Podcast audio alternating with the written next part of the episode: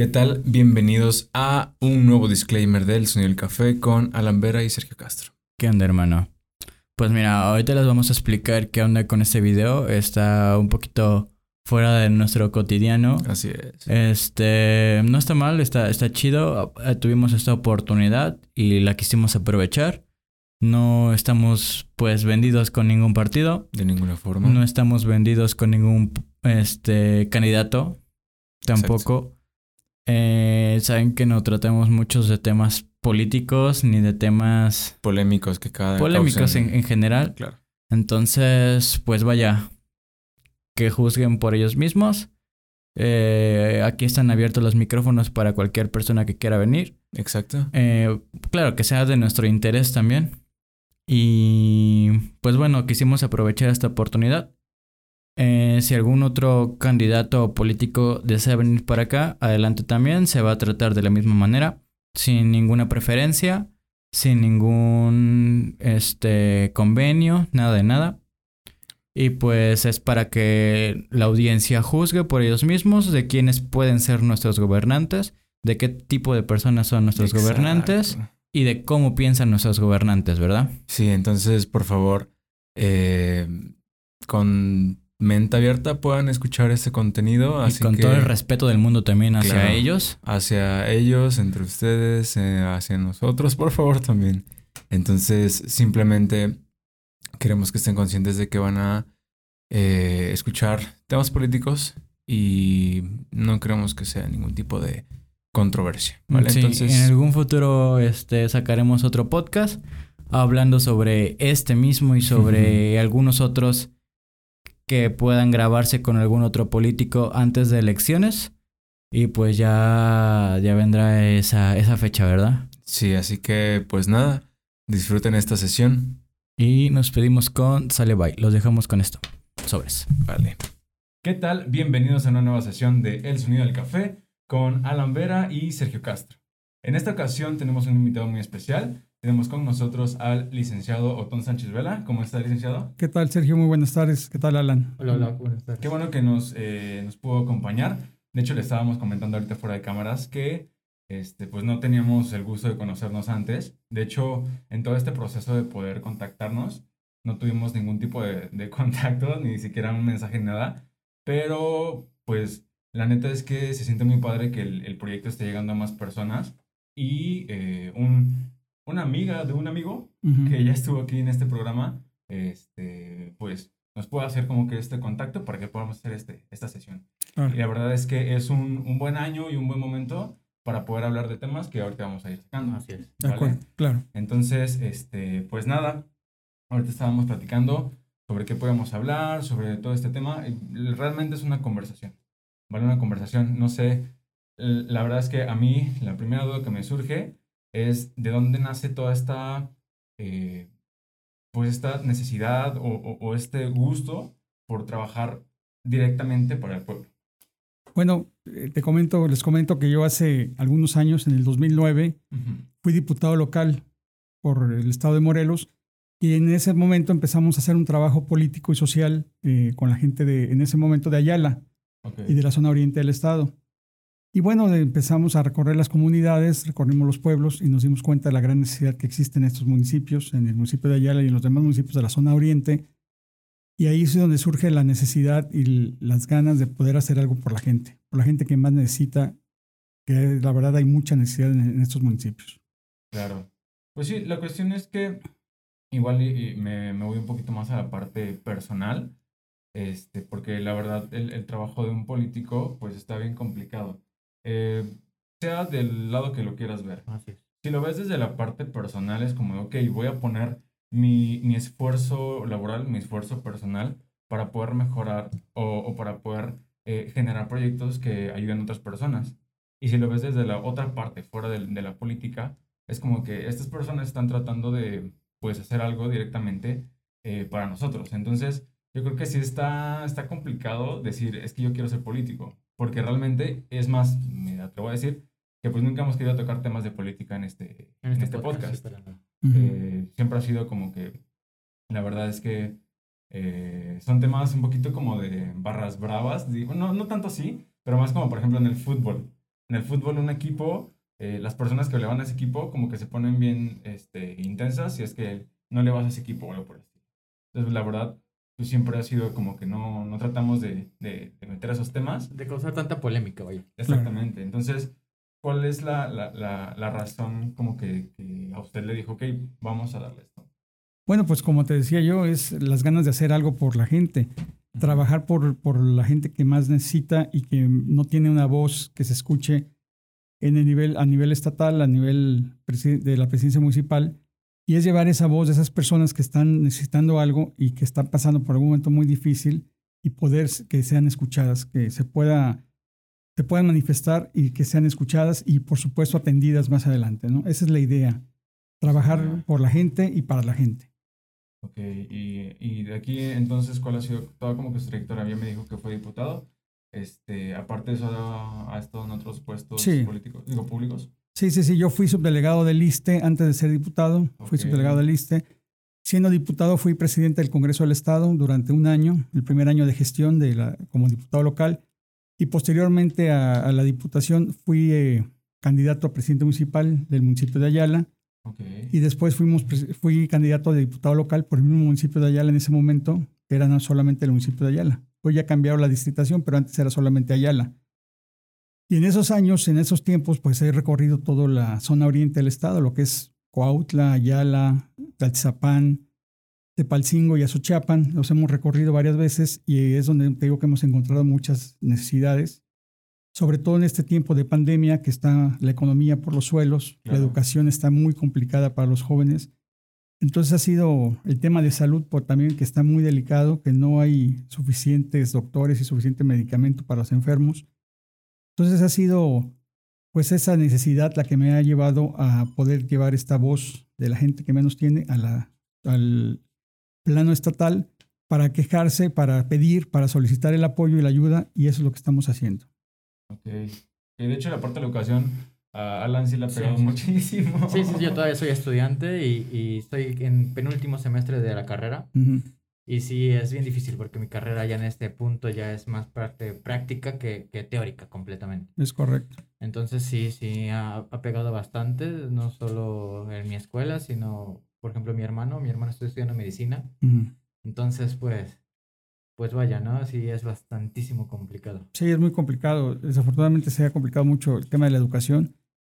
Y bueno, ustedes ya están más grandes, ya tienen una mejor manera de entrar a las redes sociales o de poder eh, participar en línea en sus clases, pero los niños de primaria o de preescolar, pues la verdad es que ha sido muy complicado para los padres de familia, para los mismos alumnos. Y bueno, esperemos que pronto termine esta situación.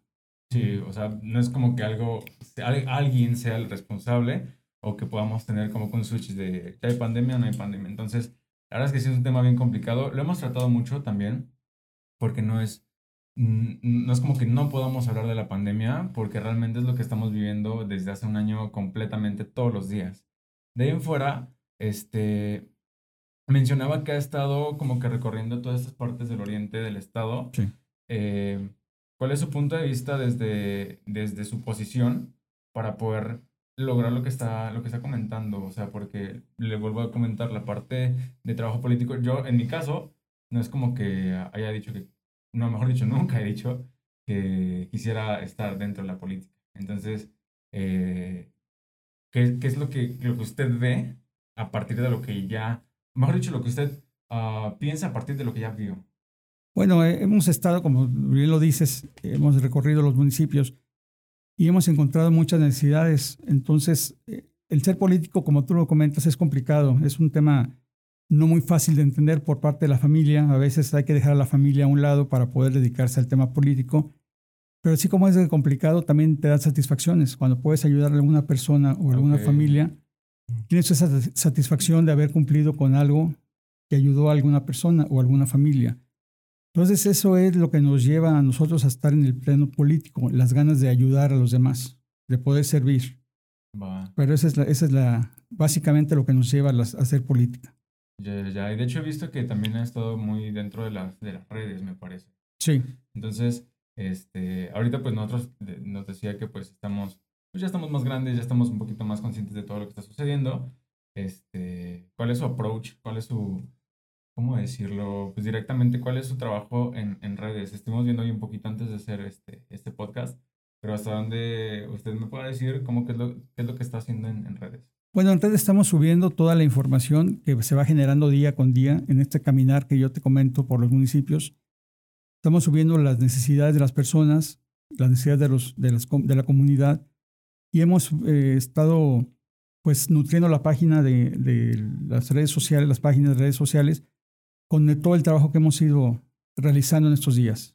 En estos días de pre-campaña, no estamos en campaña todavía, no hay una campaña, no hay una campaña política como tal todavía, Estamos apenas en el tema de los registros, vamos apenas a registrarnos como candidatos, okay. pero no hay todavía, no está bien definido todavía las posiciones hasta que no esté el registro ya por escrito. Sí, sí, eso es importante. Este, este proceso, ¿cómo, cómo es? Hacia grandes rasgos. A grandes rasgos es, tú manifiestas tu intención de participar para alguna candidatura, el partido para el cual tú representas o el partido que te da la oportunidad de participar tiene que avalar tus documentos, tu posición, y en base a eso se hace un registro ante el IFE. Y ya después de este registro, ya quedas tú como candidato oficial, digámoslo de alguna manera, y ya de la campaña viene hasta el mes de abril. A principios del mes de abril empezamos campaña en el tema federal.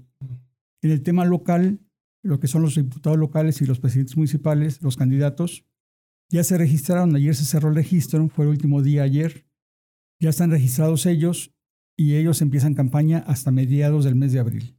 Okay. Eso es algo que la neta yo no sabía. Mm, yo sí había visto un poco de eso. Creo ayer ya estaban sacando ahí en Facebook que tal persona ya está para candidatos y tal persona está para este, este, este partido y así. Así es. Sí, sí, ya, ya había visto yo ayer.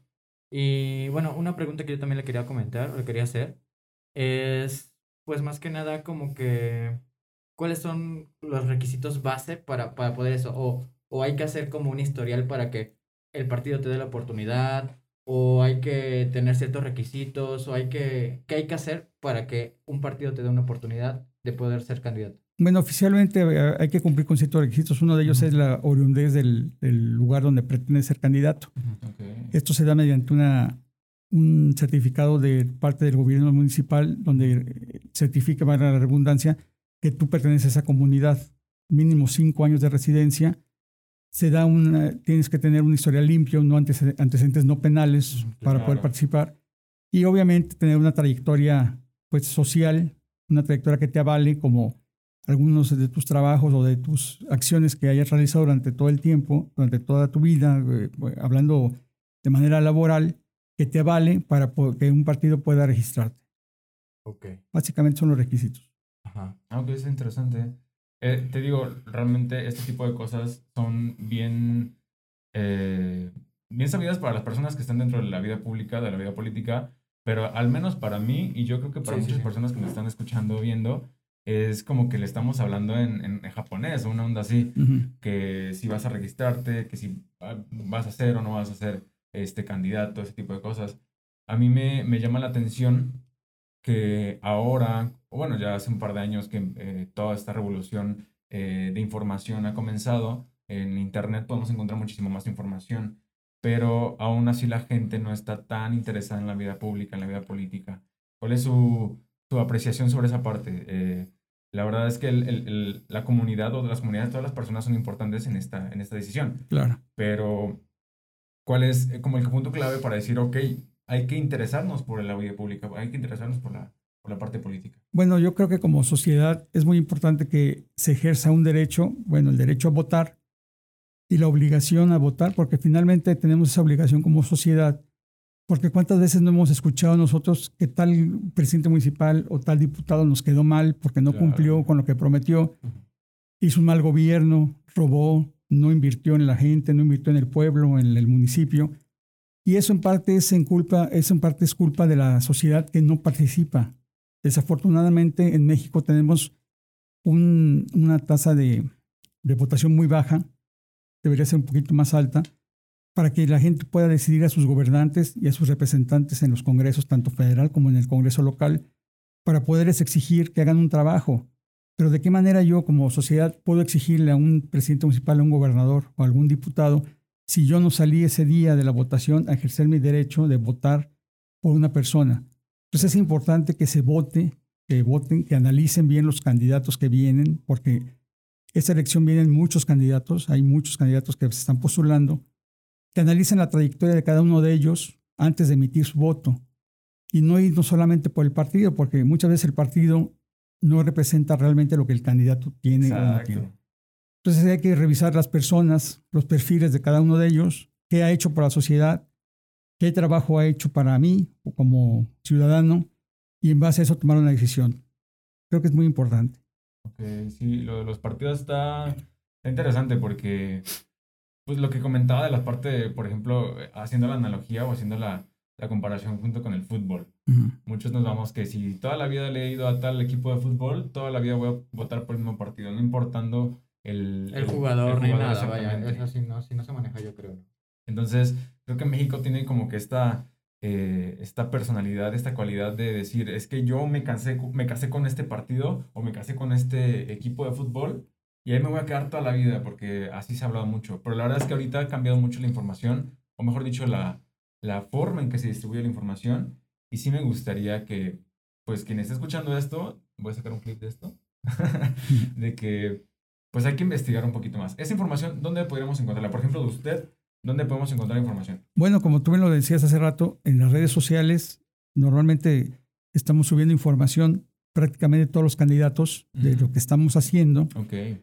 Pero ahí mismo se puede revisar en las redes sociales el trabajo de cada uno de ellos. Simplemente buscar el nombre en, en el Google y por ahí nos aparecerá el, pues, los antecedentes o la, la, carta de presentación, por llamarlo de alguna manera, del candidato. Ah, perfecto. O sea, más fácil no se puede. No, está regalado, está muy fácil. es nada más buscarlo y ya. Afortunadamente la información hoy en día, como tú lo comentas, pues es muy sencillo eh, poder llegar a ella, encontrar la información de quien se busque. Entonces es muy fácil buscarlo. Ya, ya. Sí, la cuestión es que nos animemos, la neta, porque... Sí, sí, sí, claro. Que nos interese, porque es muchas veces eso. Y lo vemos más con nosotros. Mm, nuestro público en general es joven. Nuestro público está entre los 18 y 30 años. Entonces, es más que nada, son amigos de nosotros, son conocidos de nosotros, es gente que se ha ido sumando, pero vaya, amigos de los amigos o, o, familia de los amigos. Así y, y se va juntando, ¿no? Y casi siempre es de nuestra misma edad. Mm. Eh, afortunadamente, ahorita las estadísticas que, que, nos arrojan ahí las redes es que son de nuestra edad. Y muchas veces eh, somos nosotros los jóvenes los que muchas veces no nos interesamos. Así es. No, no, no, no nos interesamos por esto. Pero desde mi punto de vista, a lo mejor un poquito más confianzudo, un poquito más mm, como que para romper ahorita como que la tensión un poquito, como de mi parte de vista, ya me siento así como de decir, es que esto es siempre lo mismo, vaya. Los mismos videos, las mismas fotos, los mismos escenarios, como que no veo algo nuevo, vaya. Sí. Siempre digo, es que este, este, este candidato y este candidato y este candidato tienen casi el mismo guion para sus videos. El mismo, las, las mismas poses, las mismas propuestas, es ayudar al pueblo y, y, y todo, o sea, como que ya no la sabemos. Sí. Ese es, no digo que es un cuento, que es un chisme, porque pues hay gente que sí lo hace, desafortunadamente también hay gente que no lo hace, pero más que nada como lo, lo, a lo mejor lo manifiesto como joven, que es por eso que a lo mejor rompe esa tensión. ¿Ha tratado usted como de pensar o, o de llevar a cabo este rompimiento de lo que se ha seguido elección tras elección? Sí, hemos tratado de hacerlo. Y la manera que lo hemos hecho es trabajando. Como tú bien lo dices, todos los políticos en algún momento caemos en lo mismo, en querer eh, dar a conocer a nuestra gente lo que estamos haciendo y caemos en un guion, como tú bien lo comentas, casi parecido o igual muchas veces. Pero ahí es donde estamos, ahí es donde se tiene que revisar bien, sobre todo como jóvenes que son que son más este, críticos hacia la, el actuar de la sociedad, de los políticos, deberían de buscar bien los antecedentes, por eso yo lo mencionaba. Es muy importante que antes de decidirse por alguna persona es revisar lo que ha hecho, porque hoy encontramos muchos candidatos que ya fueron o ya tuvieron algún cargo público anterior a este, y ahí podemos revisar y ver exactamente lo que hicieron. Entonces, como jóvenes, decían que los jóvenes son el futuro de México, yo digo que no, los jóvenes son el presente de México, ya están participando activamente en la política, en la vida social, y como jóvenes deberían ser más críticos y más agudos en cuanto a de la decisión que vayan a tomar al momento de emitir su, su voto o tomar una decisión por algún candidato. Esa es una cuestión bien importante, la parte de lo de la juventud. Sí. Sea, literalmente nosotros, nuestro círculo social, todos nuestros amigos, todas las personas que conocemos, siempre es como ese tipo de, de edades. Entonces, los temas que nosotros manejamos, la información que nosotros estamos viendo, eh, pues nosotros ya tenemos un mundo abierto de información. Eh, yo consumo entretenimiento ya sea aquí en México o de un sujeto en Suecia Ujú. o eh, inclusive con subtítulos en, en China. Entonces, eh, toda esta transformación nos ha, ha- llevado como que a abrir nuestros horizontes. Y la verdad es que, híjole, nuestros pensamientos, al menos por ejemplo los míos, que a mí me gustaría muchísimo eh, un gobierno que se aventara más por proyectos verdes, que se aventara más por energías renovables, que se aventara más por eh, desarrollo de software, desarrollo de, de, de una infraestructura de, eh, de conexión hacia Internet. La verdad es que si nos, nos quedan un poquito cortos los temas que, que, que estamos viendo en la política, porque nosotros ya estamos viendo, eh, eh, estamos poniendo la, la vista en un, un país primermundista. Así es. Estamos viendo que en, en por ejemplo, en países de, de Europa el Internet es una es como una necesidad, entonces lo van, lo dan gratis, que la- las velocidades de la información es muchísimo, mucho más rápidas que aquí en México, que hay infraestructura de, para cargar un coche eléctrico, o sea, aquí en, en Morelos creo que hay nada más un lugar para cargar un coche eléctrico. Entonces, eh, ¿qué tipo de, de, de agenda o qué tipo de, de, de propuestas usted tendría como para poder convencer a personas que piensan parecido a mí? Bueno, mira, nosotros estamos enfocados eh, prácticamente un poquito más en la educación, Ok, que es un tema muy importante. Finalmente, como jóvenes, pues necesitan mucho el tema de educación. Estamos peleando porque se den más becas hacia los jóvenes, hacia los niños, porque muchas veces vemos que el joven o el niño deja de estudiar, a veces por no tener ni siquiera para el pasaje, para poder pagar la combi o poder pagar el camión, y hay mucha deserción por parte de los jóvenes y de los, de los niños. Entonces estamos peleando por más becas para los jóvenes, para los niños, apoyo a las madres solteras también, porque es un tema delicado. Tema de, de salud, también estamos en algo de salud, eh, estamos peleando porque se tengan los centros de salud con medicamento y sobre todo con doctores. Y en el tema de energías renovables estamos a favor completamente del tema de energías renovables. Nosotros creemos que México debería ser, pues si no pionero, pero sí una- un, factor, un lugar muy importante para el tema de energías renovables porque tenemos eh, lugares donde se puede generar la energía renovable. ok. Entonces ahí ya, eh, bueno, vimos tres temas. Lo de energías renovables, lo de la salud y lo de educación. De educación yo sí estoy un poquito más metido porque me gusta mucho la parte de la educación. Y pues vuelvo a esa parte de que yo ya he visto planes de estudio, este, infraestructura en, en la parte de la educación de otros países Sí, que pues nos dejan como pues por los suelos, la verdad. así es. La educación en México no ha cambiado en los últimos 100 años, eh, siguen siendo iguales. Los libros casi casi nada los reimprimen. Entonces, eh, alguna vez platicando con unos amigos comentamos, es que mira, un presidente, por ejemplo, de México, se queda seis años, llega el primer año y quiere hacer una reforma educativa, pero una reforma educativa que te dé frutos o que te dé eh, eh, eh, resultados reales, no te va a dar los resultados en seis años. No. O sea, la verdad es que tenemos que lanzarlo tal vez 30 años, 50 años para que podamos decir, es que esto funcionó, güey. Claro. Entonces llega otro presidente y dice, es que el de atrás no me gustó lo que estaba haciendo, entonces vamos a hacer otra cosa. La cuestión es que eh, llegamos a la conclusión de que eh, el siguiente presidente va a cambiarla. Y tal vez vaya a funcionar, pero el siguiente presidente que llega eh, no le gustó y la cambia de nuevo. Entonces estamos en un ciclo infinito de cambiar, mejorar, pero caemos. O no llegamos a los resultados.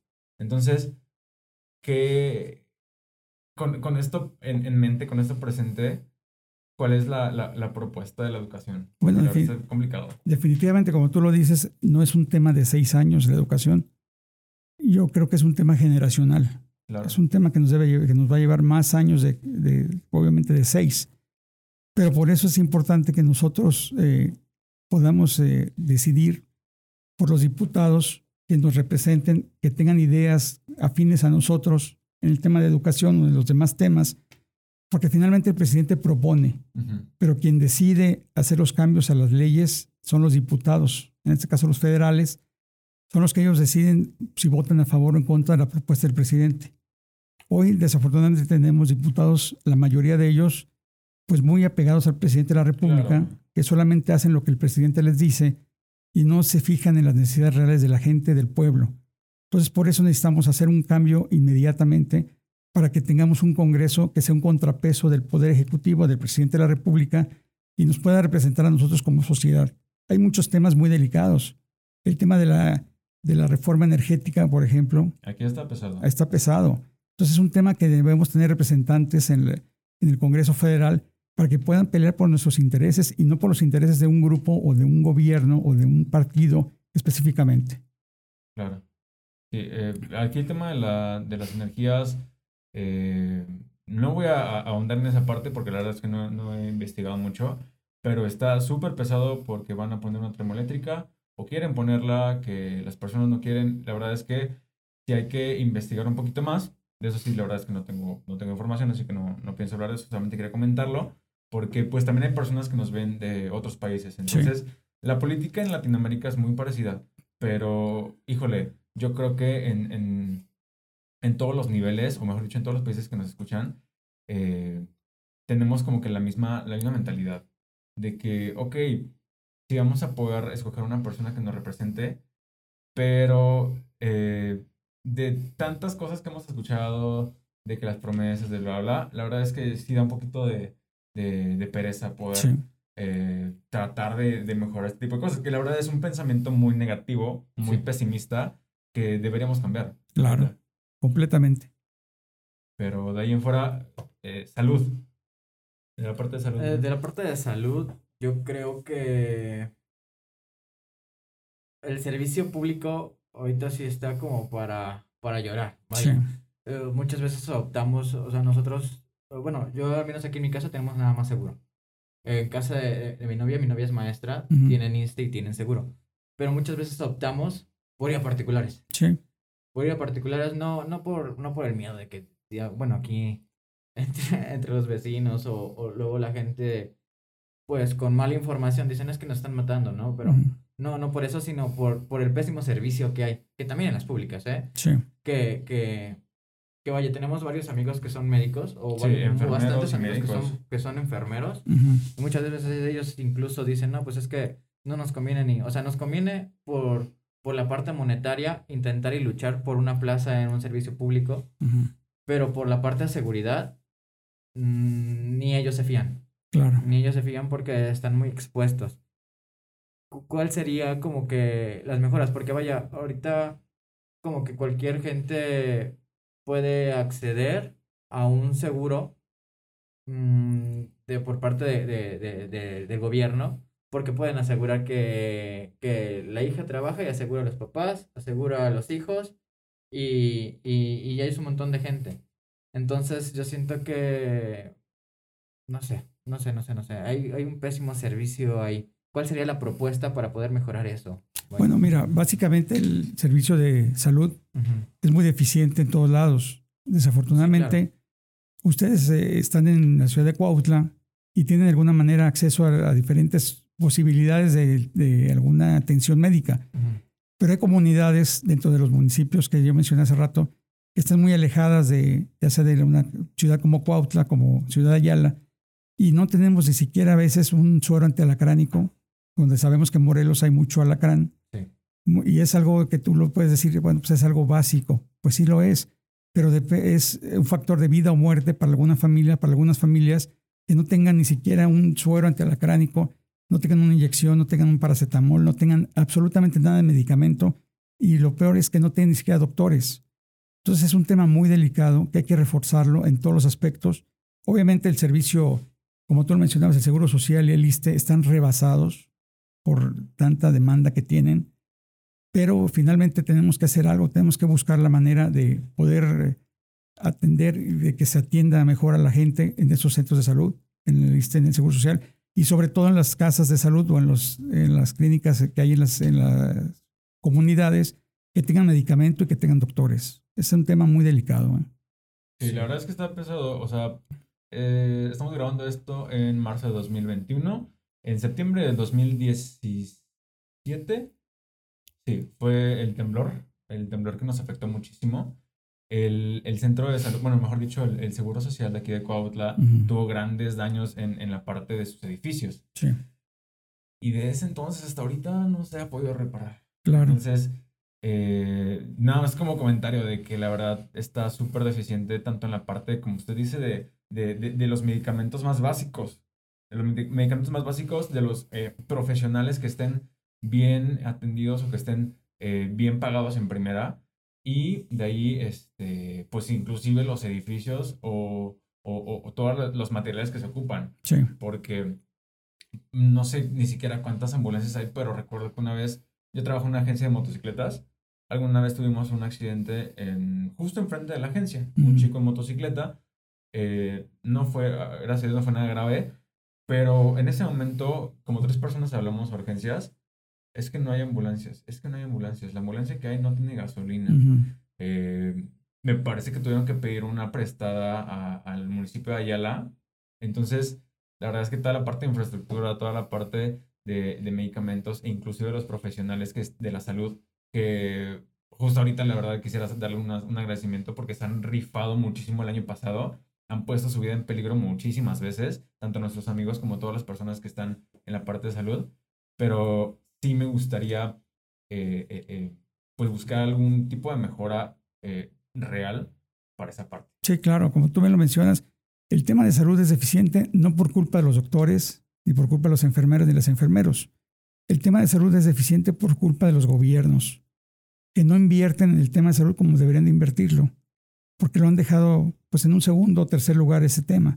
Entonces es muy importante que el gobierno o los gobiernos, tanto municipales como el gobierno estatal, atiendan más este tema de, de salud para poder contar con infraestructura, como tú bien lo dices, los edificios están en pésimas condiciones, las ambulancias, como tú bien lo comentas también, no tienen gasolina o a veces no sirven, no tienen, o tienen una llanta ponchada y no pueden usarlas. Son temas muy delicados que tienen que ser atendidos de manera inmediata para poder dar un servicio pues, de calidad a la sociedad. Claro.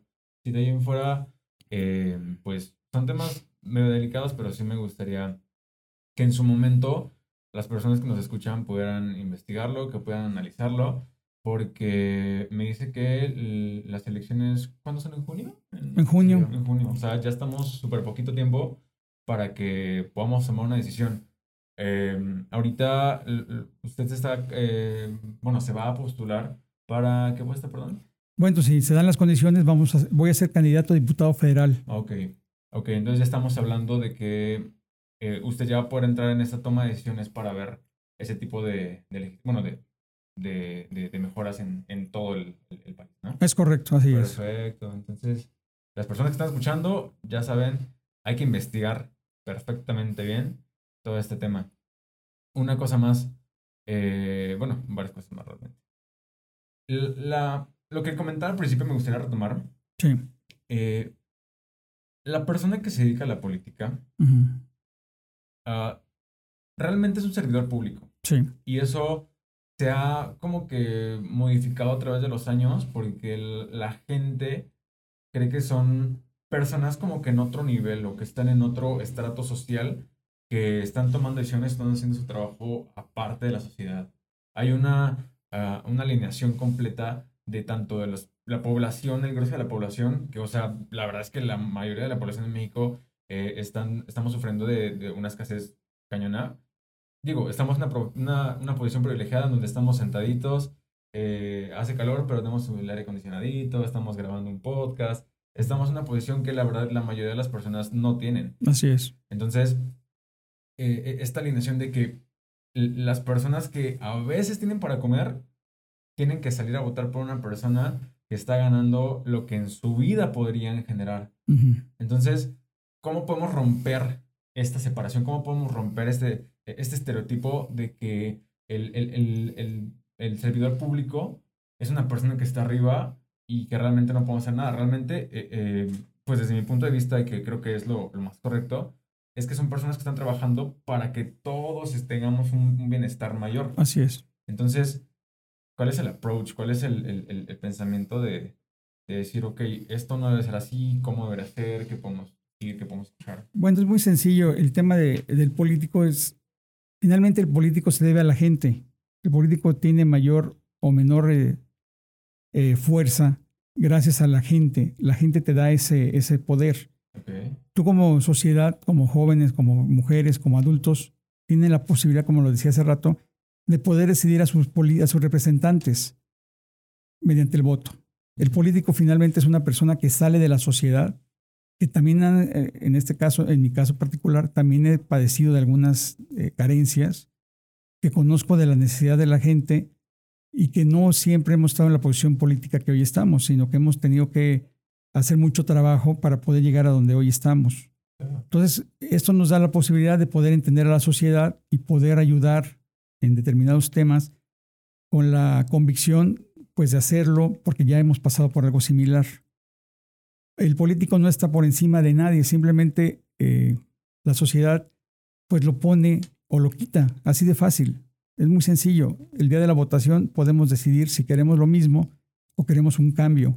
Personas nuevas o personas con proyecto, con propuesta y que ya han trabajado por nosotros. Entonces es muy importante eh, decir esto. El político es empleado de la sociedad, de la gente. La gente es quien nos paga a nosotros cuando estamos en un cargo. Entonces nos debemos a ellos. Vale, entonces ya escuchamos. Sí, es que a veces nos olvidamos que el político más que nada es una labor altruista. Porque pues es eso, ¿no? El, ayudar a la gente es, altruismo. Y, y sí nos, nos olvidamos completamente de eso.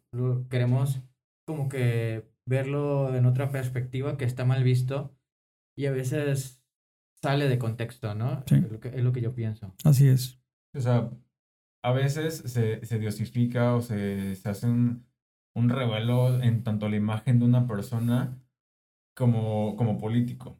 Porque, pues en primera, lo que comentabas de lo de las campañas políticas, la verdad es que hace que unos 5 o 6 años se hizo un boom por la, las canciones como con jingles. Entonces, es la verdad es que se metían nada más a tu cabeza por, por jingles o por estrategias mercadológicas que realmente no te llevaban a algo más, no te llevaban a, decir, ok, es que este político, yo me acordé de él porque tenía la canción de tal y le pusieron su nombre. Sí. Entonces, se, se, se genera una imagen bien distinta de un político, que realmente no debería de ser así, porque eh, eh, es una persona que va a trabajar para el pueblo que es elegida por el mismo pueblo y que debe de eh, generar los proyectos o las funciones correctas que el pueblo necesita. Entonces, se me hace bien importante que podamos cambiar esta forma de ver. La verdad, repito, a mí sí me da un poquito de, de, de, de sí, de pereza, como que la parte de, del, del tema político por tanto tiempo que ha sido como que lo mismo. Sí. Pero sí hay que, que buscar la manera de que se vaya, eh, se vaya quitando ese estigma, el, conflicto de, de, decir es que los políticos son otra cosa, los políticos, este, cualquier cosa, y, y más, más bien verlos como que una herramienta que nosotros estamos utilizando para poder llegar a objetivos de parte de salud, en parte de educación, en parte de seguridad. bienestar, seguridad, todo ese tipo de cosas. La verdad es que se me hace bien importante que podamos generar este tipo de cambio. Es correcto no es, no es que simplemente votemos y ya, sino que votemos de forma consciente y aparte que podamos em, exigir que la persona que haya quedado haga lo que estaba diciendo. Sí, por eso ya te comentaba, les comentaba que debemos ejercer nuestro derecho al voto para poder todos nosotros poder exigirle al político que nosotros escogimos, que nosotros votamos por él, poderle exigir que nos represente realmente y que lleve nuestra voz al Congreso, en este caso federal, para que sea escuchada esa voz de las comunidades y de, los, de las personas del, del distrito. Es muy importante que tengamos esa visión. Los jóvenes, por supuesto, el joven puede jalar al papá o a la mamá o al hermano, a la novia, al novio, a ejercer el derecho para después poder exigir que dé resultados el político al que ellos apoyar. Ok. Sí, sí, sí, porque es, es lo mismo que decía, que si se hace algún tipo de reforma, pero no se busca la, la, el, el, la revisión de los, de los objetivos, la neta es que no nos serviría de nada un tipo de reforma así. Claro. Sí, claro. Entonces, eh, nada, recalcar esa parte de si, si estamos ejerciendo un derecho, que lo ejerzamos de forma consciente. Es correcto. Porque- Correcto. Porque también, eh, una vez a mí, y esto pues no, creo que nunca te lo conté, en, en temporada de elecciones, de hecho yo era menor de edad inclusive, pero pues siempre nos hemos visto un poquito más viejos, entonces creo que tenía como 17 años, 18, 16, 17. Voy caminando por la calle y una persona me dice, oye, ¿ya votaste? O, y además para sacarle plática, no, todavía no. Oye, este, mira, si votas por tal persona, eh, te voy a, te puedo dar tal cosa. La neta no me acuerdo si no sé, una despensa o 500, no sé. La verdad es que no me acuerdo. Ujú. Y así, pobre vato, ni siquiera sabe que no tengo ni siquiera IFE, o sea, no, no voy a votar. Pero de todas formas, me- no me acuerdo si eran eh, eh, literalmente el mismo día, pero creo que ese tipo de cosas son las que nos hacen eh, eh, voltear hacia otro lado por parte de, de- de la ciudadanía hacia la política. Claro. Porque la neta es que a mí me pasó eso, se me hizo gracioso, pero la neta es que no, o sea, no es gracioso porque están ocupando recursos de las mismas personas para moverse y para poder entrar a un puesto en el que si ya hicieron eso antes, la neta es que no van a hacer nada después. Así es. Entonces, eh, el, el estigma está ahí. Sí. El estigma no creo que se, se quite de un día para otro de que los políticos eh, siempre roban, de que los políticos están como que en esta posición privilegiada, de que no están viendo a los, a los ciudadanos, pero es que creo que nosotros tenemos las armas para poder cambiar eso. Es correcto. Ustedes tienen las armas. La sociedad tiene las armas para cambiar las cosas. Si nosotros vendemos un voto, como tú lo comentabas, por una despensa o por 500 pesos, 1000 pesos, vamos a suponer, estamos vendiendo una semana de satisfacción con que nos daría la despensa o los 1000 pesos a cambio de tres años, en el caso de los presidentes municipales y los diputados, o seis años en el caso del presidente de la República o los gobernadores. Entonces, ahí es donde nosotros debemos detenernos a pensar si vale la pena realmente vender ese voto y que llegue un mal gobernante, porque el que te compra un voto, como tú bien lo dices, no va a hacer nada por la gente. Él va a decir, tú me vendiste tu voto, yo te lo compré, te lo pagué y ahora yo voy a hacer lo que yo quiera. Y desafortunadamente hay que tener bien en claro que el dinero que se invierte en la, en la campaña política, el político normalmente va a querer recuperar ese dinero. Entonces, el que gasta mucho dinero en su campaña política, no dudemos que va a estar robando o manejando mal los recursos públicos para poder recuperar esa inversión que él hizo en su campaña. Entonces, nosotros hoy apostamos a unas campañas austeras, campañas de concientización, donde le digamos a la gente nuestros proyectos, nuestras ideas, las propuestas, y en base a eso poder tener el, el respaldo social, no en base al dinero, sino en base a las propuestas y a las ideas. Ok, ok. Eso, eso no me lo esperaba, sí suena muy bien. eh. Suena Suena muy lógico. Suena suena muy lógico, muy, muy, muy lógico. Sí, sí, es verdad. Eh, otra cosa que, que quería yo hablar un poquito, me estuvo ahorita dando inquietud un poquito esto sobre, mencionó sobre la educación en las escuelas, sobre darle el beca a los jóvenes, a los niños y todo eso. Yo tengo compañeros que sí efectivamente necesitan la beca, pero tengo compañeros que efectivamente no la necesitan. Es correcto, sí, No lo ocupan. sí. Entonces, ¿cómo se podría regular eso? Porque, o sea, son las encuestas, ¿no? Tú llenas tu encuesta para solicitar tu beca. Bueno, ahí tendrías que hacer un trabajo social muy importante para Sí, poder claro. identificar quién realmente necesita una beca y quién no la necesita. Ajá. Desafortunadamente hoy hemos encontrado en el caminar por los municipios que nos dice la gente es que los apoyos llegan, pero llegan a quien sí tiene o llegan a la familia del, del político, del presidente municipal o del diputado y no llegan a la, a la gente que realmente lo necesita. Entonces es un tema importante que hay que revisar bien y darle las becas o dar los apoyos que se puedan conseguir a la gente que realmente lo necesita. Hay mucha necesidad, pero también hay mucha gente que abusa de esas necesidades y no tiene la necesidad realmente y sin embargo accede a un, a un apoyo que no, lo, que no lo necesita. Debemos terminar con eso y eh, enfocarnos más hacia las personas que sí lo necesitan realmente.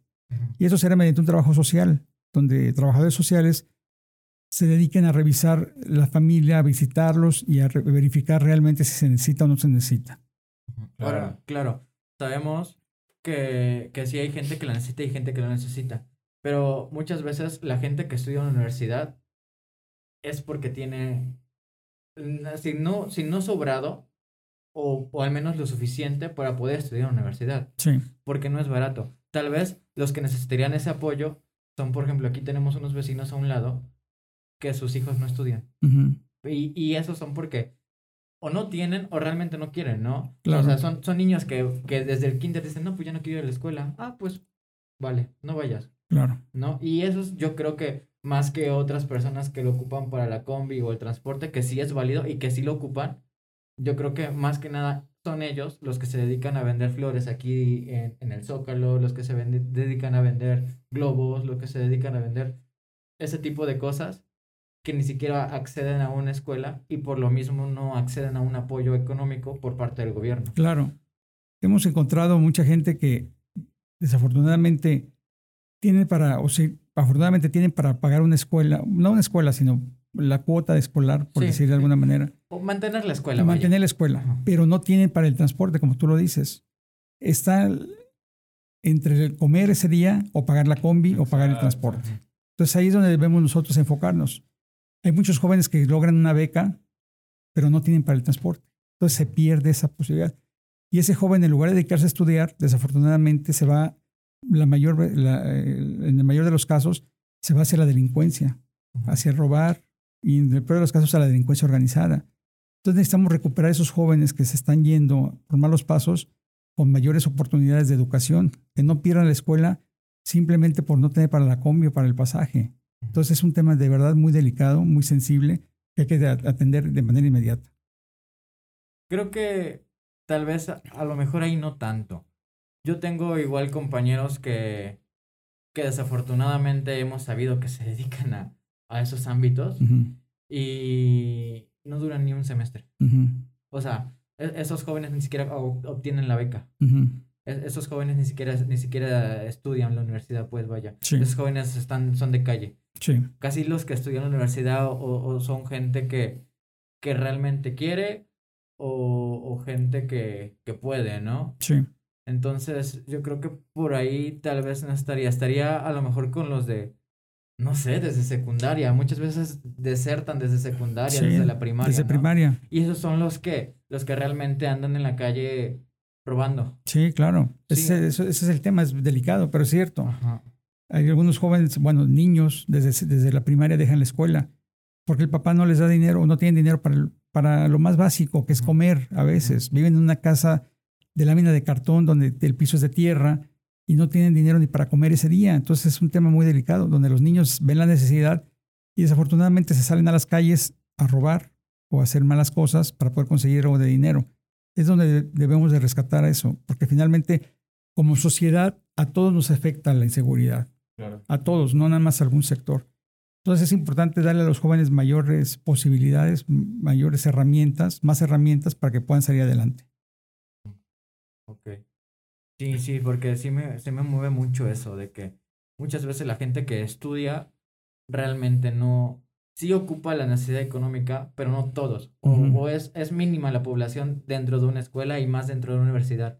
Porque al estudiar en la universidad las cuotas son relativamente baratas. Sí, Lo caro es mantener la universidad, comprar materiales, comprar útiles, comprar equipo, comprar cosas. O sea, a- al menos que estudias a una, a- algo que sea como más de computadora, que, que muchas veces ocupas una computadora Sí, como mínimo. relativamente buena, sí, pero por ejemplo, gente que estudiamos ingeniería, o sea, gente que ocupamos material, gente que, o sea, y, y afortunadamente hay quienes tienen o tenemos el recurso, hay quienes no tanto, pero lo tienen. sí, claro. Entonces, entonces no sé qué tan correcto sea mandar este presupuesto totalmente a las universidades con, con, con ese tipo de jóvenes, porque, o sea, realmente a los que les cae la beca es esa gente que, que o no la necesita o la necesitan muy mínimo. Así es. Por eso hay que revisar bien los caso por caso, hay que revisar las, las personas, las familias, para poder decidir a quién se le apoya o a quién no se le apoya la beca.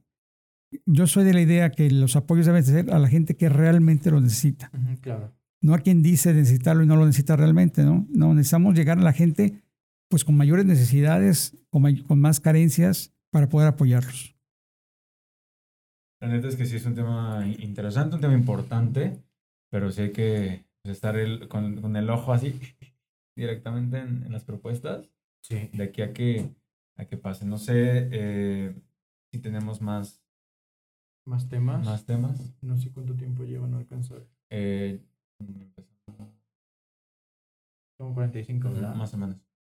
Sí, normalmente es lo que dura una sesión. que manejamos. Entonces, este... No sé si quiere agregar algo. Bueno, pues solamente recalcar el tema de la decisión el día de la votación, Ok, que sobre todo los jóvenes, que es hacia donde más vamos dirigidos en esta entrevista, decirle a los jóvenes que revisen bien los perfiles de las personas, de los políticos que están hoy pidiendo el voto o van a pedir el voto próximamente en las campañas, que revisen sus historiales, que revisen su trabajo, que revisen su quehacer político, quehacer social durante los últimos años, que quienes ya estuvieron en algún cargo y no hicieron nada por la gente, bueno, pues ellos mismos tienen la posibilidad de castigar a ese político votando por otra, por, otra opción.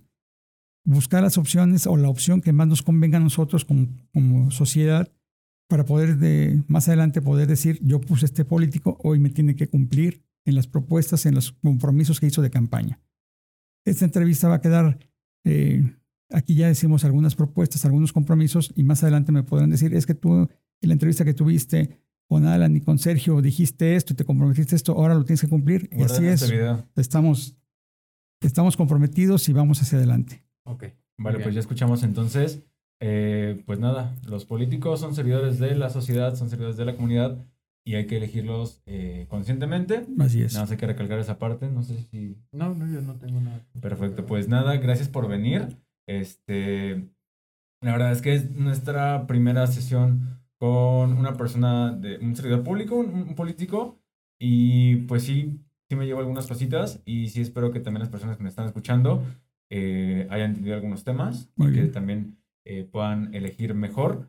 Y pues creo que por aquí quedamos con esta sesión. Muy bien. Gracias, Sergio. Gracias, Alan. Sí, Gracias gracias, por por, venir, gracias ¿vale? por venir. Muchas y gracias. pues bueno, nos despedimos de esta sesión con Sale Bye. Vale.